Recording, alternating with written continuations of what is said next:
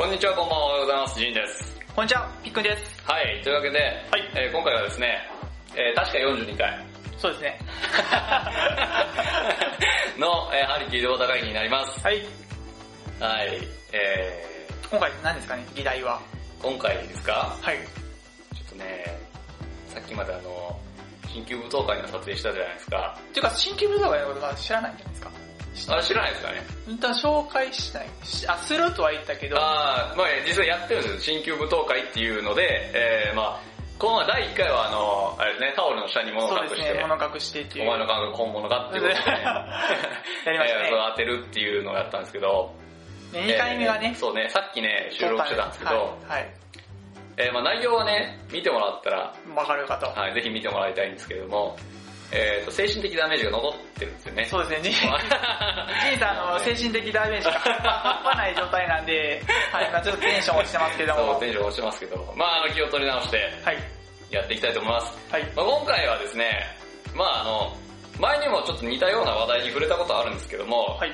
まあ、就職してからの問題というか、あー、はいあ実際働き出してからということですね。その問題についてですね、まああの、ヤフー知恵袋さんから、はい。久々だと思うんですけどね、これ持ってくるの。そうですね。はい。我らがヤフー知恵袋からですね、はい。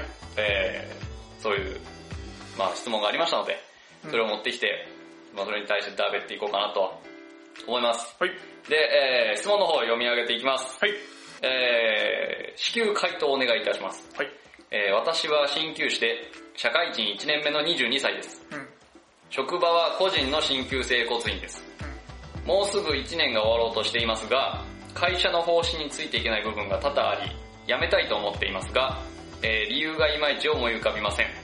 どんな理由で退職すればベストだと思いますか？えーで、まあ不満がつらつらと挙げられるわけなんですけれども、はい。えー私が不安な点は、うん。えー休日は日曜祝日だったのに、日曜も診療、シフト制に9月から変わりましたが、シフトが出るのが基本的に、えー前の月月末、それも最後の日にち、月始めがほぼ。えトレーナー活動との兼ね合いのため、え14連続勤務もあり、トレーナー手当は出ず、ただ働き、交通費も出ません。ちなみにトレーナーに行ってるチームからしっかりお金をもらっています。え8時半までに出勤だったのが今月から8時出勤に変更。え低給料、昇給なし。4年目の鍼灸師と1年目の私が給料が同じ。えー給料低くて人数もいなく休みが与えられていないのに、えー新店舗を今月オープン。施術金額の変更。これは働いている私たちからするとただの儲けに走っている気がします。あ金儲けに走っている気がします。数ヶ月前に言われたことを守って業務をしていると、なんでそんなことやっているのと切れられる。これは非常に多いです。何が、何か気に食わないことがあると物に当たりとなります。これ院長先生がってことですかね。多分そうですね。えー、向いていないからやめた方がいい。成長しない。できない。と否定的。ミスはすべて部下のせい。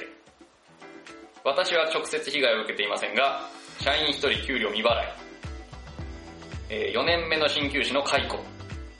これらの理由で辞めるのは甘いでしょうかでももう耐えきれません。何か理由とかないでしょうかお願いいたします。という質問だったんですね。はい。で、ベストアンサーに選ばれた回答がですね、はい。えーこの理由で辞めるのは甘くないと思いますよ。理由がちゃんとしています。会社側は金儲けに走っているのではなく、潰れそう潰れそうなのを踏ん張っているんでしょうね。私が以前勤めていた整骨院もまるっきり同じ境遇でした。売り上げが劇的に落ちている、または持ちこたえている状態での打開策として新店舗オープンはよくあることです。相当社長もストレス溜まっている感じです。というベストアンサーでですね、これに対して返信がありました。はい。えーご回答ありがとうございます。売り上げは右肩上がりになっているそうです。最近人も増えてきました。それだけ雇うなら新店舗を出して器具買うことができるなら、えー、給料を上げてほしいんです。かっこ笑い。という、やつですね。はい。やつです。うん。はい。で、まあ他の、まあ回答もね、いくつかあったんですけど、はい。まあ基本的にその辞めるのに理由は言わなくていいと。うん。まあ一日の都合とかでいいんじゃないですかっていうね、うん。もので、まあこれ基本的にその、えー、まあ法律的にも、えー、その辞めますと言ったやつを、これ基本的には、あの、拒否できないはずなんですね。うん。ちゃんと事前に通告すれば。まあ、というね、問題なんですけれども、いかがですか？いやまあ、その話をはい。聞いてる限りははいひどい。まあまあ、そうね、ひどいように見えるよね。うん。うん。まあね、まあ大体社員一人給料未払いだしね。それはもう完全にあれですね。やばすぎますね。ブラック感が。老気ですブラック感がブラック感半端ないですね。半端ないですね。まあでも、いくつかね、僕ね、それはええやろ。まあそれはええやろっていうのも、この人が困ってるから言うのもあれだけど、うん。これまあトレーナー活動との兼ね合いのため14連続勤務うん。があったと。で、トレーナー手当は出ず、ただ働き交通費も出ません。うん。もうここまでだったら、あかんやろうん。と思うけど、ちなみにトレーナー行ってるチームからしっかりお金もらってますっていうんだったら、別に、じゃあ、そう、あれじゃないいじゃあ、じゃあそれは、はい。お金もらってますっていうのはいはは、い院側にお金もらってて自分に反映されてないってことでしょあー、なるほどねうん多。分そういういいは取ってるけどね。そうそうそうそれだとしたら相当鬼畜だよね。多分そういうことあの手当が出てないって書いてるけど、相当鬼畜他だよね。とその行ってる先からは、ちゃんとそのお金もらってるっていうのは、はいはいその院にお金はは入ってるけれども、手当もないし、まあ、交通費も出ないし交通費が出ないのはまずいと思いますけど、トレーナー手当っていうのは、まあ、それはせ定めてなければ別に払わなくても。まあそれはそこの方針でっていうだって別にトレーナーだからね、なんか追加業務があるのかっていう、治療しに行ってるんでしょまあ別、だあれでしょ、トレーナー業務として、その通常の治療とは別に、うん。その、まあ、つ通常の休日の部分をトレーナーで言ってるとか、そういうことなんでしょうね。はいはい14、まあ14連続勤務だもんね連勤とか。もう14連続勤務とか、ただのブラックでしかないけどね。うんまあ、ただまあそういう、それに対しての、言ってることに対してはもう無償、もうサービス残業じゃないけども、はいはいまあそういうなんかただ働きでトレーナー活動してますっていうところの。主張だと思いますね。はい。うんまあ、このまあ一つずつ見ていきましょうか。はい。まあトレーナーについては今言いましたけれども、はい。え休日は日曜祝日だったのに日曜も診療。えシフト制に9月から変わりましたが、シフトが出るのが基本的にえ前の月の月末、それも最後の日にち、月始めがほぼ。というのはですね、これは、どうなんですかね？いやまあ、でもね、それは最初の労働条件と変わってるんで、変わってますね。それはまあ言ってもいいところだと思うんはいですけどね。はいはい。まあでも、こう、えー日曜祝日が休みだった時は基本的に多分毎日出てたんだろうね。うんで、シフト制に変わったってことは、その分の休日を取れる、まあ取らせてくれないんだろうけど、うん取れるような形にしたっていうことで一応週休2日は確保してる体なんだろうね。でもどうなんか14連続勤務。14連続勤務通常、通常うん。のは休いや勤務に対しての休日あるけども、いはいまあそこを違う業務が当てられてるってことだもんね。そうそうそう。それに対しての手当もないっていうことなんでまあ、ひどい環境かなと思いますけども、まあ結構あるんですかね、そういうところって。でどうなんだろうね。こんなに働かせるもんなのかないや、わかんないな。でもまあ、あるんだろうなとは思います。まあ実際あるわけだよね、ここにね。えー、次が8時半までに出勤だったのが今月から8時出勤に変更。これわけわかんないよね。何のためにそうしたんだよね。治療時間が伸びたってことかな。まあでもそういうことでしょ。勤務時間伸びてる、30分伸びてるってことなんで、うんその分に対しての手当とかが出るならば、まだ分かる。まあそうだね。時間外手当が出ていいもんだろうね。でも出てないでしょ、出てないだろうね。えー、次、えー、低給料昇給なし。えー、4年目の新旧と1年目の私の給料が同じ。これ別にさ、この人の不満じゃないよね。ああまあそうです。あれでも、でも要は、その人の不満的には、後々、年数重ねても。入ってきた人給料変わらんってことに対しての不満があるってことね。あー、なるほどね。だから昇給なしは良くないね。うん。まあだから4年目の人と1年目の人が同じなんだろうけど。ということですね。だって長く働きたくないもんね、昇給なしだったら。うん。いやーまあ、僕的にはささっさと辞めるべきだと思います。そうだね。死の子の言わずやめちまえよって思うけどね。で、えー、次がですね、えー、給料低くて人数もいなく、休みが与えられていないのに、新店舗を今月オープン。今月だからね、もうね。すごいよね。ようやるよね。誰が行くんだろうね、そこにね。人を新しく雇うのかいやー、どうですかね。どうするつもりなのこ結構なんか話をその書いてるの見てると、うんかなり無茶苦茶なところれまあ、相当むちゃくちゃだよね。うで、施術金額の変更。えー、これは多分高くしたんだろうね。ん。うん。働いてる人ねもう儲。かってるからね高めでもいけんかなみたいな。金儲けに走ってるっていうことを書いてるってことは、多分そうなんだろうね。やまあ、手術料金上げるんだったら給料上げるよって思うけど。違いないね。いや、そ う違いないね。だって入ってくる額が増えるんだからね、単手術料金上げてお客さん来るんやったら、いやうんそれを従業員に還元するのがまいや、もうあの、新しい店舗オープンしないといけないから。あ、あ そっちそっちにお金回さないといけないからちょっと無理ですわ。ー、給料上げんの。い 無理ですわ。やでもやめていくやん、そしたら。そうだね。だってこれ実はやめようとしてるでしょ？うん。えでも、まあこれちょっと順番前後しますけど、最後のさ、4年目の鍼灸師の解雇ってあるってことはさ、うもう辞めていく以上に切ってるんだよね、きっと。ん。意味わからんな。4年目の鍼灸師が相当悪いやつなのか、院長が相当アホなのか、うん。二択だけど、うん。解雇だからね。もう自分でその4年目の人が、こう、もう無理ですと。院長先生ついていけませんって辞めるんじゃなくて解雇だから、うんなんかやらかしたのか、何かやらかしたのか、どうかっていうところですね。まあそれか、辞めますって言ったやつをクビにしたって言ってるのか。謎ですけどね。だから体裁ですよ、やっぱり。院側の。あ辞めますって言われて辞められるより、あいつクビにしたえー、でもその、普通の会社的には一身上の都合で自主退社される方がいいんじゃないですか？なんか、わかんないですけど、その、いや、それはあれだよ。クビにする方が、なんかその、会社側的にはあんまり良くないとか。違う違う違う、それあの、辞める人側がメデメリットなんですよ。解雇されるっていうのは、その解雇、解雇されたっていう歴が確かつくんですよ。あ、なるほど。だからそういう時にこの、まあ、言ったら最後の上場酌量みたいなので、お前こっちからクビって言う前に自分で辞めなさいっていうのを通告して、一身上の都合で辞めてもらうっていうのが、あ、通常の。そあ、なるほどね。うん、だから解雇されるっていうのは、その、辞める側にとってはデメリットなんですよ。やっぱりそれ、えー出回るから、まあ僕らの業界狭いからあんまりわかんないかもしれないけど、普通その大手のはい。業界だったらあいつあの、大きい会社解雇されたんだぜっていうのが出ちゃうから、次の職場に行く時とかにデメリットになるんですよ。なるほどね。だから自主退社っていう形を取らせるっていうのが多いですね。なるほはい。まあ、ここに関しては多分違うと思うんですね。ど。なるほどね。で、えっ、と、数ヶ月前に言われたことを守って業務していると、なんでそんなことやってるのとキレられる。これは非常に多いです。うもうあれかな？アルツハイマーなのかな？ん。わかんない。どうなんですかね。でもまあ分からなくはない。この、うんあれ、まあそれね、こう、時代の、じ時代の流れってあるじゃん。うん数ヶ月とかじゃないかもないと思うけど、うん。もう、まあ言ったらこの、流れがあるじゃないですか、あ、だ空気読めよ的なところ。そうそうそう。だから、この前まではああやってやってたけど、若干この、形が変わったんだぜ、みたいな。それを読み取るよ、みたいな。読み取るよっていう前に教えろよっていう話だまあそうそうそう。まあ、伝えておいて、そうそうそうそうそれが伝わってないなら、まうんあ、それはわかるけど。うん、切れられるのは良くないね。切れるっていうのは良くないですよ。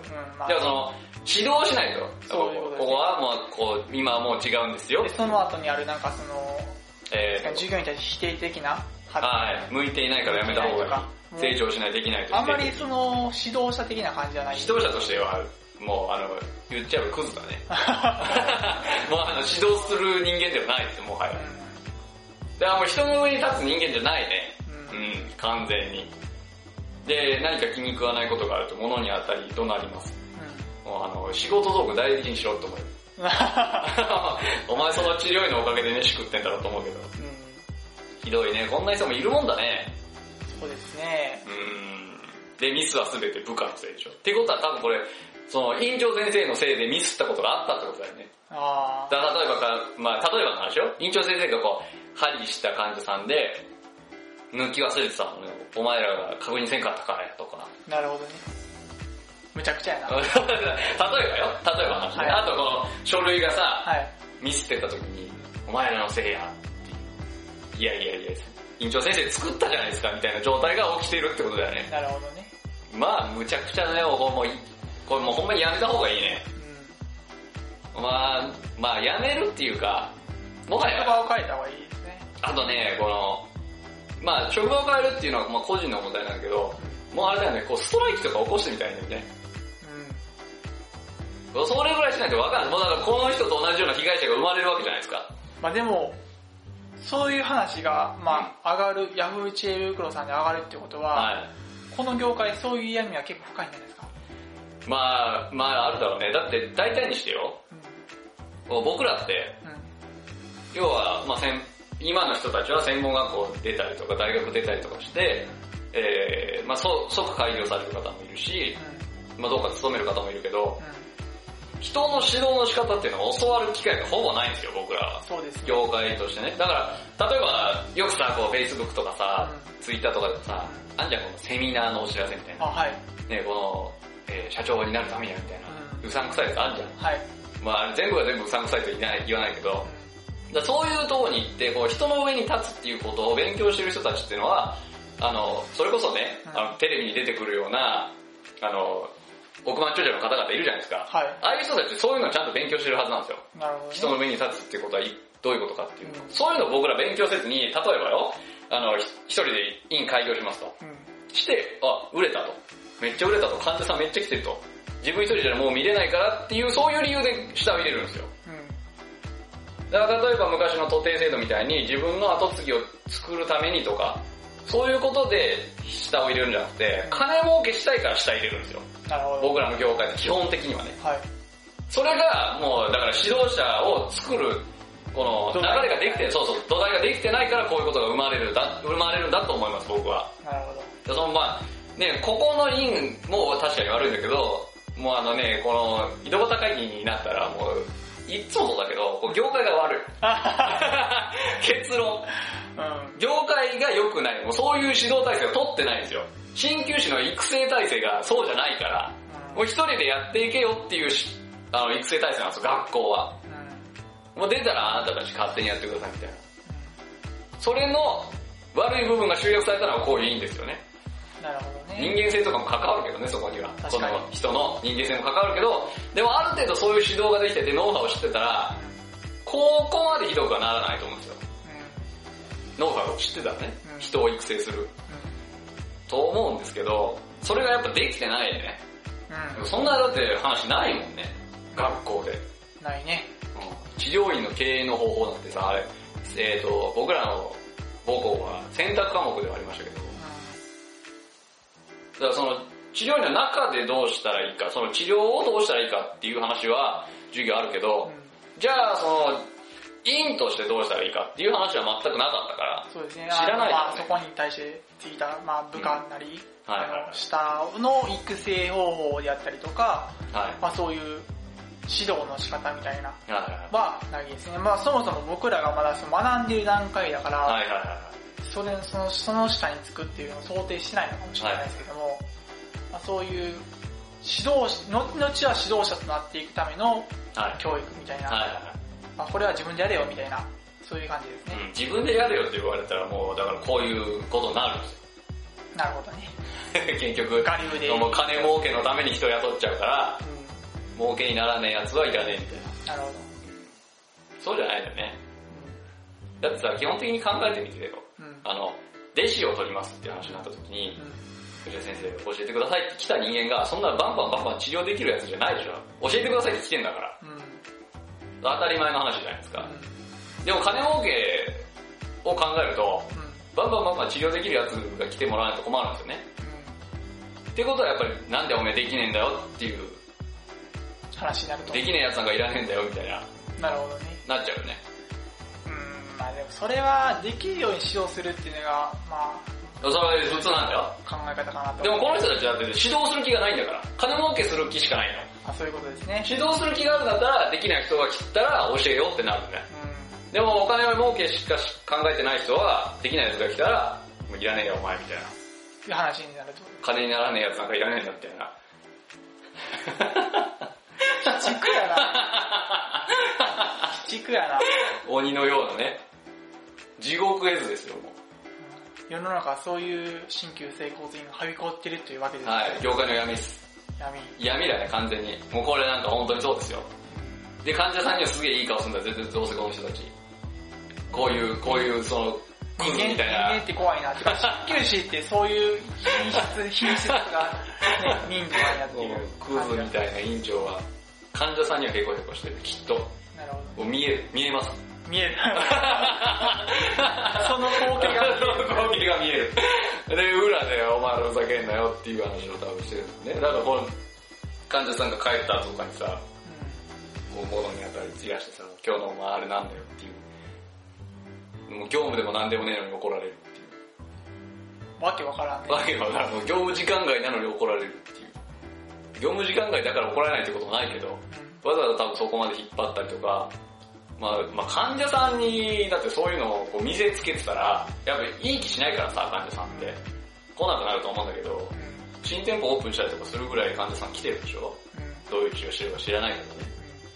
はまあ要はあれじゃないですか、その、いろんな溜まってるストレスをはけ口にしてるみたいな、いそうね。あるね。そういう感じに見受けられますけど、まあ、あれですね、これ DV とかと一緒ですよ。まあ、でもそれは若手モラハラみたいな部分あるじゃないですか。パワハラとかパワハラとか、うんその辺だよね。うん。完全にそうだよね。これを訴えたら勝てるぐらいのレベルだと思いますよ。まあどう、どんな切り方されてるかは知らないけどね。うんでも完全にその、立場とかを利用してそういう、まあね、やめちまえとかね。僕言ってるけどね、僕ね。えここで言ってるけどね。ああ、そうね。ポッドキャストでね。はい。うん。やめてくださいよとか言ってるけど、実際その人に対して、やめろよっていう、こう、高圧的な態度を取るって良くないですよね。ああ向いてないからやめた方がいいってね。お前の方が鍼灸師向いてねえよって言ってらっしゃったけどな、これな。いや、もはやその人は鍼灸師じゃなくて経営者じゃないですか。その、そうだね。うん。そう基本的にはね。利益目的で、うん。自分が治療はどうのこうのできるできひんとかじゃなくて、うん。はい。経営的な目線で、そうだまあ、ね。利益を出すために、その戦力があってのが合ってないかってことで、の発言なんでしょうけど、基本的にここの整鍼灸整骨院だから、はい。きっとその純正寄りなんだろうね。うん。基本的には。だからこういう、だからっていうと鍼純正師の方に人に悪いけど、この、なんていうかな、えぐい金の儲け方をするんだろうね。基本的にこう、医療人は、まあこれ個人的な考え方だから共有はしないけど、患者さんがいない方が世の中幸せなんですよ。それは健康な人がいっぱいってことだ、いるというそうそうそう。不健康な人が少ないっていうことだから、僕らの仕事がないっていうのは。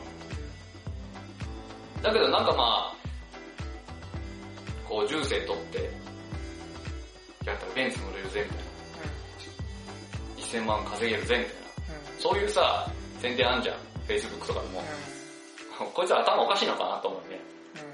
金儲けしたいんだったら他の業種に行った方がいいと思うけど、うん。だからもう、その患者さんじゃなくて多分お客さんだと思ってんだよね。患者さんのこと。金を落とす人みたいな。それはあるかもしれないね。うん。だからもうあの、感覚的にはよ、喫茶店に来た人にコーヒー出すのと多分一緒なんだよね。なるほどね。この、物を提供したらお金もらえますみたいな。ああ。まあでもその意味ではまうん。あ、あの、まあ難しい部分ではあるんですけど、まあ医療なんで、まあそういう金儲けに走るっていうのはどうかっていう部分はあるかもしれないですけど、まあうん。経営面で見たらやっぱりそういうビジネスライクな、それと医療をこはい。う両立さ、いかにさせるかっていうところが。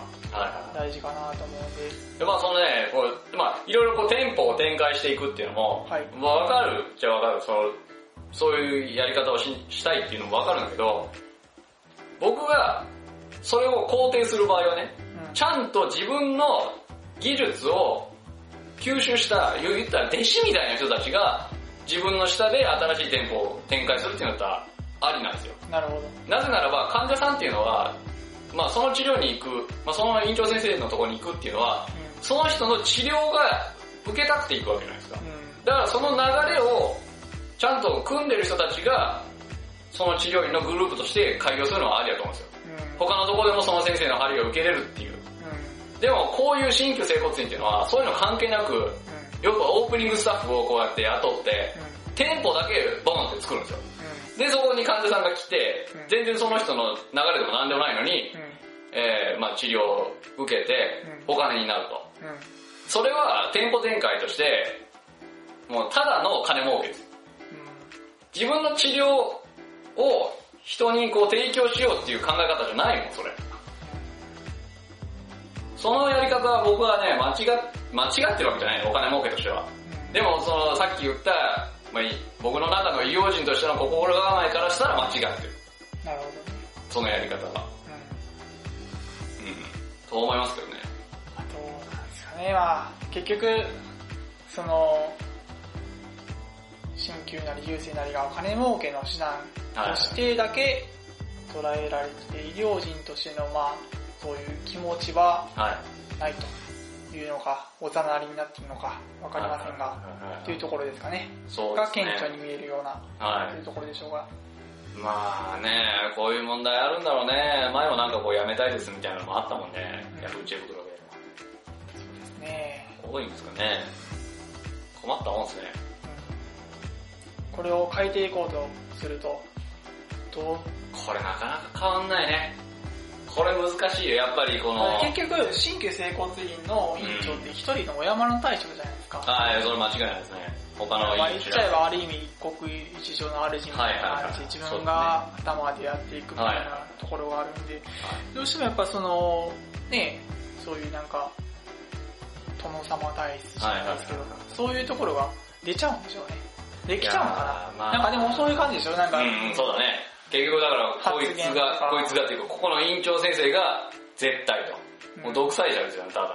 うんで、まあその立場を利用して、要はこの人たちに反論さ、できないような状況で、そういう狭いコミュニティの中で、うんまあそういう、まあ、偉そぶってるというか、なんというか、まあ、まあその通りですね。殿様になってるのか。まあ、まあそれもあの、いろいろ他にもさ、新旧業界僕ら問題を提起してきましたけども、基本的にそうだよね。やっぱこのコミュニティがそこの一、一治療院でしかないからみんなそういう感じになると。うんで、そうだからうん、横のつながりがない。そうそうそうそう。でだからそれぞれがそれぞれお山の大将でうんいるから、そこと仲良くするメリットもないしみたいな、はいむしろライライバルやしみたいな感じにまあ。ライバルって言ってるけどさ、みんな言うじゃん。なんか近くに治療にあったらライバルって言うけど、じゃあなんか戦ってんのかって言ったらそうでもないよね。うん別にだから両方にさ、同じ患者さんが行ってるわけでもないしうん、取り合ってるって言ってもさ、地区の中のその人口を分けてるだけでしょうんそう考えたらさ、別になんかそのライバル視するだけ無駄だよね。無駄っていうか、相手はライバルと思ってないかもしれないし、じゃあお前がライバル視したからって向こう、お前が頑張ったら向こうの患者さん減るのかって言われたら、そうでもないと思うんだよね、僕。よっぽど下手じゃなければね、向こうの人が。だけどそういう言い方するじゃん。鍼灸師の人って。それは鍼灸師だけじゃないけど、重生師の人もね、言うけど、それもまあ間違った見解だよね。まあ、なんか、まあ、そういう視野の狭さというか、そういう、うん。そういう視野でしか見れない人が多いのかなっていうのはいがあるから、やっぱりその、どうしてもね、そういう狭い中での小競り合い的な、小競り合いにする。見えない、見えない小競り合い。目に見えない。おかしいよね、この業界。とは思うね、そこの部分に関しては。ってことはやっぱりさ、この前もちょっと話出たけどさ、うん、こう横のつながりを作るためのツールをさ、やっぱ作らないといけないですよね。そうですね。まあ一応こう構想としてはさ、こう、まあ、掲示板というか、そうですね。まあアプリで掲示板のようなものを作って、その掲示板で、まあいろいろ困っていることとか、まあ議題を出して、それに対して、その、まあアプリ使っている人とかが、はいあの、回答したりとか、はいまあまあ、議論をしてみたりとか、はい。い、うことで、つながりを深めていくと。うん。だからあの、まあ鍼灸師専用のってことだよね。そうですね。だからまああの、まあ表現は悪いかもしれないけど、こう2チャンネルと Yahoo チューブル合体させたみたいな状態の、あまあそうですね。だから、まあ要は、反個個人が特定できるような、まあ言っちゃえば、まあニックネーム兼、いまあ、自分の、何ですかね、まあ、わかる、特定できるような、もう、一応もう、構想の中では、まあ、うん完全匿名よりも反匿名みたいな感じで考えてありますけども、まあ登録の段階ではどこの誰どれが登録してるかって分かるようこにしての、管理者側が誰かを特定できるようにしてそれは分かるようにしてまああとまあ、まあ誹謗中傷がないようにとかね。そそうういう理由でだけど。うん。うん。まあ、要はそこで、あの、まあ、使うのはニックネームで使ってもらう程で、まあ、オープンにしたい人は、まあ、自分から申告して、はいはいはいだからまあ。この質問でさ、ここ、あだから何県のここで新規やってるんですけども、こういう病気お得意なえー新規種の方近くでいらっしゃいませんかみたいな。そしたら、そこの近くの人が、あ、うちに紹介していただいたら治療しますよとか、そういう横のつながりがね、はい。うまくできればですね。いいと思うんだけど、まあ、そこの流れで言うと、まあ、例えば、はい。まあ、紹介したら、はいはいはい紹介した分のマージン的な、まあ、まあ、そういうのも、なんかまあ、そこの中で決めれたら、まあ、なんまだうまく形はできないですけど、頭の中でこそ例えばまあ、そのアプリ内で、ポイントがなかったらポイントで還元したりとか。ああ、なるほどね。うん、まあでも、その患者さんの紹介とかでそれやるのはあんま良くないんじゃないかな。あ、そうなのかな。僕はあんま好きじゃないそれ。まあ、自分見返り求めて人にいいことするわけじゃないじゃん。あ、助けてもらうからってこと？目的に。そうそうそうそう。だから、ね、患者さん紹介するのに、その、お金が発生するのは良くないんじゃないかな。お金っていうか、まあそういう、えー、紹介料みたいな？そうそうそうそうそうそう、なんか、このものとか何でもいいけど、こう見返りがあるっていうのはもう、僕はま賛成できない。まあその目的だよね。うん。だから他のとこでやったら、もうだからそのヤフー知恵袋みたいにさ、質問に答えたらポイントもらえるとか、質問したらポイントとか、そういうのはいいけど、患者さんのやりとりで、そのだから患者さんを知らないところでお金が動いてるわけや。あ、そうですね。ね、患者さんがその紹介してくれたからって言って紹介元の先生にお金払うとかだったら、まだわからなくないけど、患者さん紹介した、でも患者さんと違うところでお金が動くっていうのはあんまり良くないんじゃないかな。ああ。うん。それは僕は否定的ですね。なるほどね。はい。まあ、要は、そこを、まあ、ギブアンドテイクの部分をどうするかというところ、まあ、あくまでもざっくりとした構想ではあって、はい、まあ、その辺はね、まだ決まってないから、要検討ではありますけども、うんまあでもそういうのがね、うまく回れば、まあそのお金じゃなくて、そういう構想がね、うまく回れば、横のつながりもね、できていくとは思いますけど。まあツールとして、その、できるのかどうかっていうのが 根本的にね。根本的に。根本的に。うん、まあでもそういうのが、まあアプリでお手軽に無料でね、そうね、だからその、スマートフォン持ってる人はアプリで、うん、で、スマートフォン持ってない人は、インターネット。で、パソコンからやってもらうという。まあ、携帯からもいけるけどね、インターネットだったらね。っていう形のものができれば、SNS 的なね。そうそうそう、鍼灸師専用の、そうですね。うん。できれば、まあ新規の学生も入ってもいいけど、そうですね。できればいいなと思ってるんだけど、まああのー、この前かな、一回ね、まあ友達こんな、この話になった気がする。はい、だけど、もうすげえ曖昧だけど、あの時酒飲んでたからね。なったんだけど、確かね、お前、いろいろやりすぎだろっていう話にはなったな。どういうことどういうこと？だから、えー、ポッドキャストやってます。えー、研究会、勉強会ね、やってますよね。で、まあ、えー、動画撮ったりとか、いろいろやってるんだけど、お前、そんな、いろいろやりすぎて全部中途半端になるなるんじゃないかと。言われ方したけどね。なるほどね。確かにそうかもしれないけど、でもそれは、はい。現時点で、はい。やめたら中途半端になるそうそうそうそうそうまあただ自分がパンクしてまでする必要はないかなと思うから、まああと、こう、許容範囲がどこまでできるかできんかっていうのが大事かなと思いますし。まあどれもやっぱこう、まだ成果が出てないっていうのもあるけどね。そうなんですよ。そこが痛いですね。そう。結果やってるけど、そうです。成果が出てないからね、うん、そういう批判もありますよ、やっぱり。お前やるだけやって全部中途半端じゃないかと。いう批判もありますけども、確かに。うん、まあちょっと痛いところがあるね。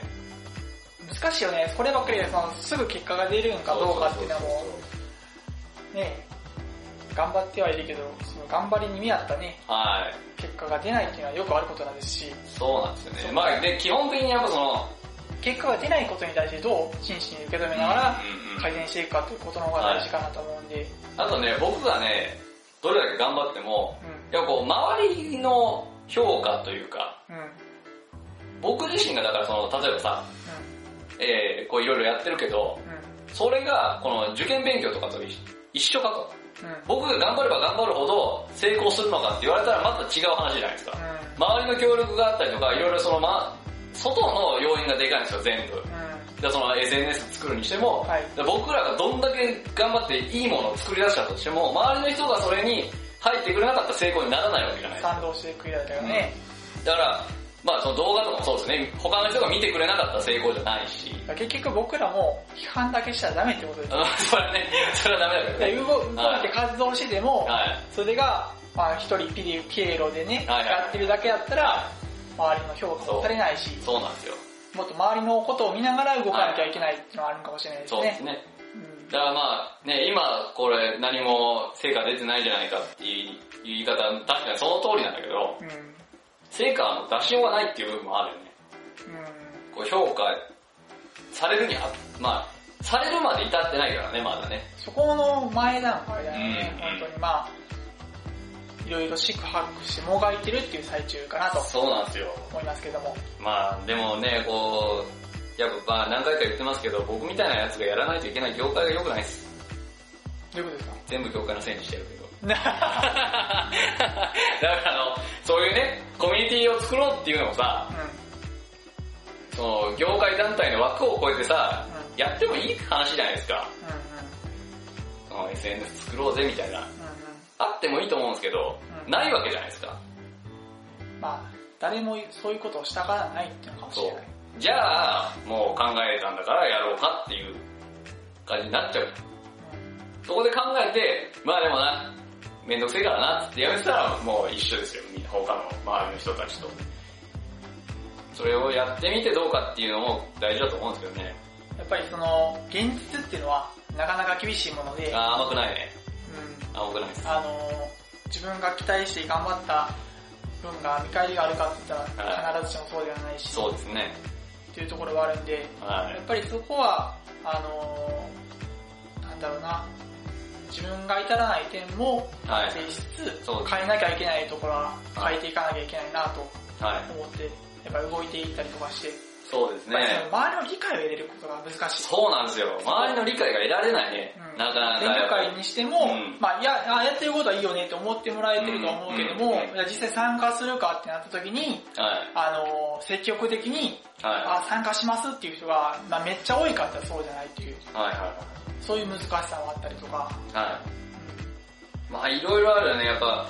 盛り上げていきたいと思うのは、うん、もう僕、僕とか思うけども、はいはい、そう思ってる人は一、もう少数、ごく少数。ごく少数ですね、本当に。だったりとか。もうあの1%に満たねえんじゃねえかって、今度、新旧の人口で考えたら、満たないね、多分ね。だからそういう人たちをダメだって言ってたら、そういう人たちが僕らは見放されて孤立するっていうことになっちゃうから、はいはいじゃあ、じゃあ、じゃあ、いかに、どういう風にして、協力的に、まあ、巻き込んで、はい、まあ、変えていこうよ。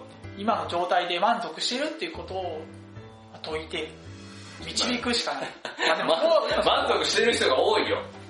多い多い。多いのかな？多いと思いますよ。満足してる人が多いんじゃないですか。やっぱ、小山の大将で成り立ってできてるから、うん、生活できてたらね、それで満足なんじゃないですか、皆さん。だからまあ、言ってしまえば僕ら、まあそのね、研究会のメンバーいますけど、ピックンさんもそうですけれども、あの、自分の生活が成り立てばいいっていう考え方ではこの動きは出ないわけじゃないですか。そうですね。その、まあ自分たちの生活が成り立つのはもうベースですよ。当たり前じゃないですか。うん、でもその上で、じゃあこの業界に若くしているんやったら、何かこの業界のために頑張れることがあれば頑張ろうっていう、その精神を持ってる人はやっぱ少ないと思いますよ。じゃあでもどうやってその人たちにその精神を持ってもらうかっていう話になったら、わかりません。いや、得しかない。説法する。説法、説法ですよ、本当に。まあだから、医療人としてあるべき姿で治療ができてますかとかいう話になってくる。もう実際はもう仕事やからやってるみたいな。はいはいはいはいはい。いますよね、そういう方もね。まあでもそれが結構多くなっちゃってるのかなっていう。うんあとね、まあ、思うけど、こう例えばさ、新旧整骨に入りましたと、うん、研修で、えー、まああの、あれですけども、マッサ マッサージしてくださいと。うん、マッサージ良くないけどね、マッサージしてくださいっつって、もう1年間研修だから、お前ら針も握らずにマッサージしとけと。いう話多いじゃないですか。で、まあそういうところから聞くのは、いや、マッサージなんかしたくないんですけど、みたいな。会社の方針でそうなんで、やってますみたいな。やりたくないことをやるなよって思いますよね、患者さんになんでお前やりたくないのに患者さんにそんなことやってんのみたいな。じゃあやめればいいじゃんみたいな。でもやっぱやめないんですよね。まあ、生活のために。そう、生活のためなんですよ、それは。だからそれは生活のためだけであって、患者さんのためじゃないんですよ。患者さんのためを思えば、ほんまにこう言ったら、マッサージ、まあ、あんまマッサージ師っているわけですし、その人たちはマッサージ勉強したくて入ってるわけじゃないですか。だからそれを本当に勉強したくて、勉強してる人たちが患者さんにマッサージをするべきなんですよ。やりたくもねえような、そのなんか適当に技術学んだような人たちがやってるっていう。まずそれやらせてる側も悪いし、やってる側も悪いですよ、それは。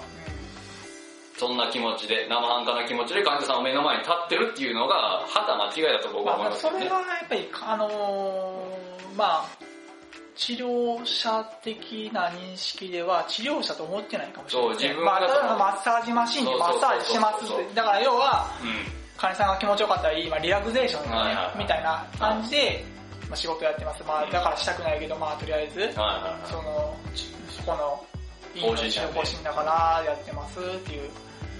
だから、そういう人は多分自分が治療者だとあんま思ってない。そう、思ってないよね。そこがだから、認識が甘いんですよ。鍼灸師として。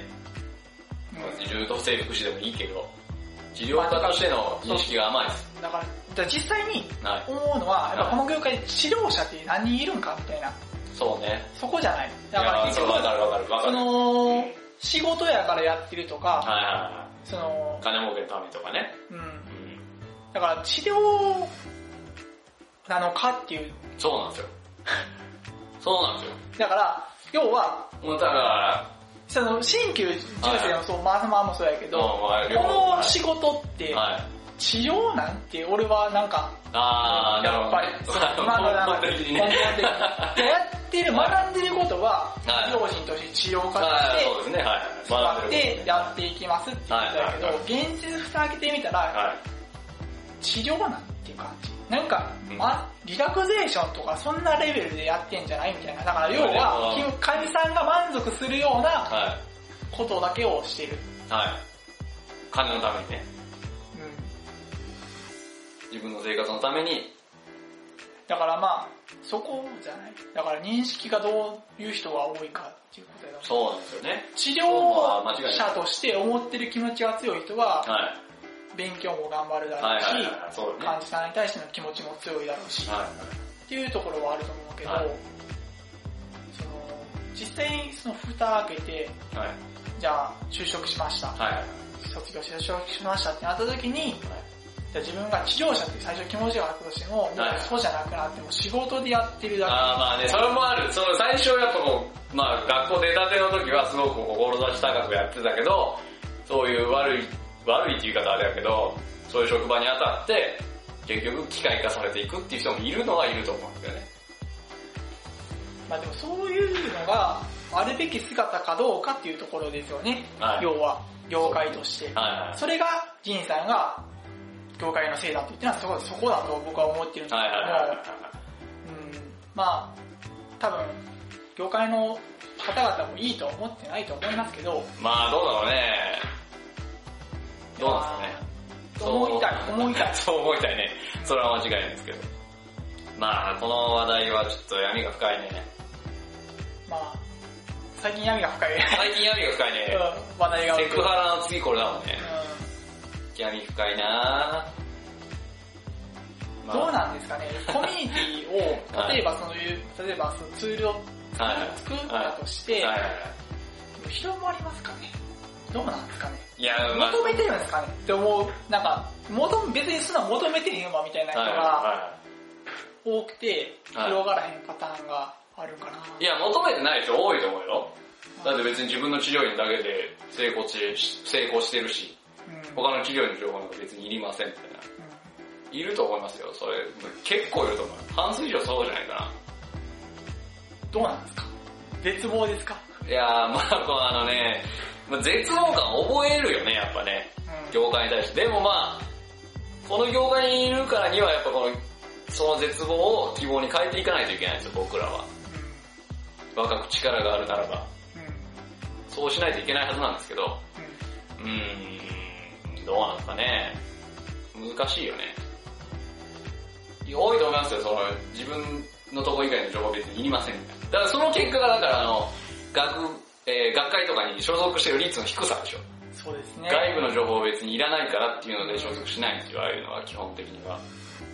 まあでもそう、そういう風に、まあ変えていかなきゃいけないと思うと、はい、やっぱ、あれじゃないですか、人生上に上がらないといけないんじゃないですか。そういう話になってくるけどね。いや、まあ、結局なんかの役職に就かないと、うん、うん、まあね、そういう話になってくると思う、大きなことやろうと思ったらね。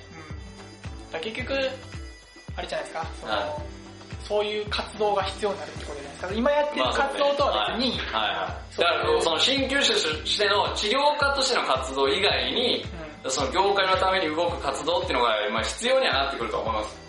それはもうやらざるを得ないですよね、やっぱ。それをややらないと、はい、結局僕らここだけで言ってるだけになってしまって、まあ、その批判されている通り中途半端で終わるのかもしれないっていうのは、危惧はあるかもしれないですけども。そうですね。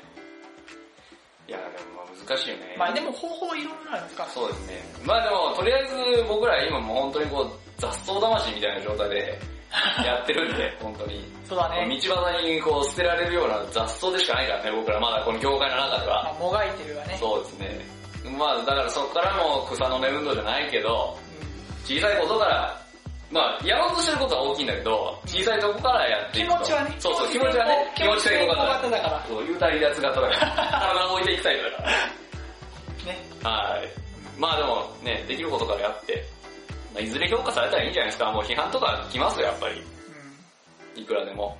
やっぱ、僕ら、よ、言ったらさ、その批判してる人たちって僕じゃないから。うん、ね、ピックンさんないわけじゃないですか。だから僕らがやってることっていうのは全貌わからないわけで。確かに。うん。まあ、それはね、やってることに対して批判っていっぱいありますけど、うん、まあ、ね、それはまあ、言われるのは仕方ないです。で、何かこう建設的な批判があれば、それを取り入れていくっていうのが大事です全部跳ねるんじゃなくて。そうですね。まああとやっぱりその結果が出たら、そうですね。僕らも結果をもとに発言ができるんで。はい。まあね、小さいことからやっていきましょうか。そうです。何事も結果です。はい、そうですね。はい、まあ、こんな感じで終始テンション低かった気がするけどな。大丈夫？もう、新旧武道会のあの、引きずってる。引きずってる。大丈夫かな？引きずってたけど、まあまあ大丈夫じゃない？たまにはこういう僕が静かな会があってもいいんじゃないですか。いつもうるせえからな。いやいやいやいや。もうマイクがこの右と左で音量が全然違うのだって。なるほどね。ピックさんの声がいつも小さいからね。そうですね。はい。もう声量はね、なかなかない。そう通らないからね。はい。まあというわけで、はい、時間も時間ですし、はい。はい。今回はこれで終わりにしましょうか。はい。えー、第42回は、お腹減ってきた。お腹減ってきた。安心したよ、お腹減って安心した。あの、あの、もう目の前に、あの、風船がないから。なるほど。安心したら、お腹減ってきた。もう気になる方はぜひ動画見てください。ね、動画をぜひ見てください。はい。で、えー、まあね、はい。まあまあ、リーくんさんとジンさん、はい。応援していただければ。そうですね。どっちも応援していただいて僕を応援していただいてもいいです。はい。えー、ピックさん応援していただいてもいいですから、はい。ぜひね、新曲東海、はい。チェックしてみてください。はい。というわけで、えー、第42回は、これで終わりにしたいと思います。はい。さよなら。さよなら。ピックンでした。ジンでした。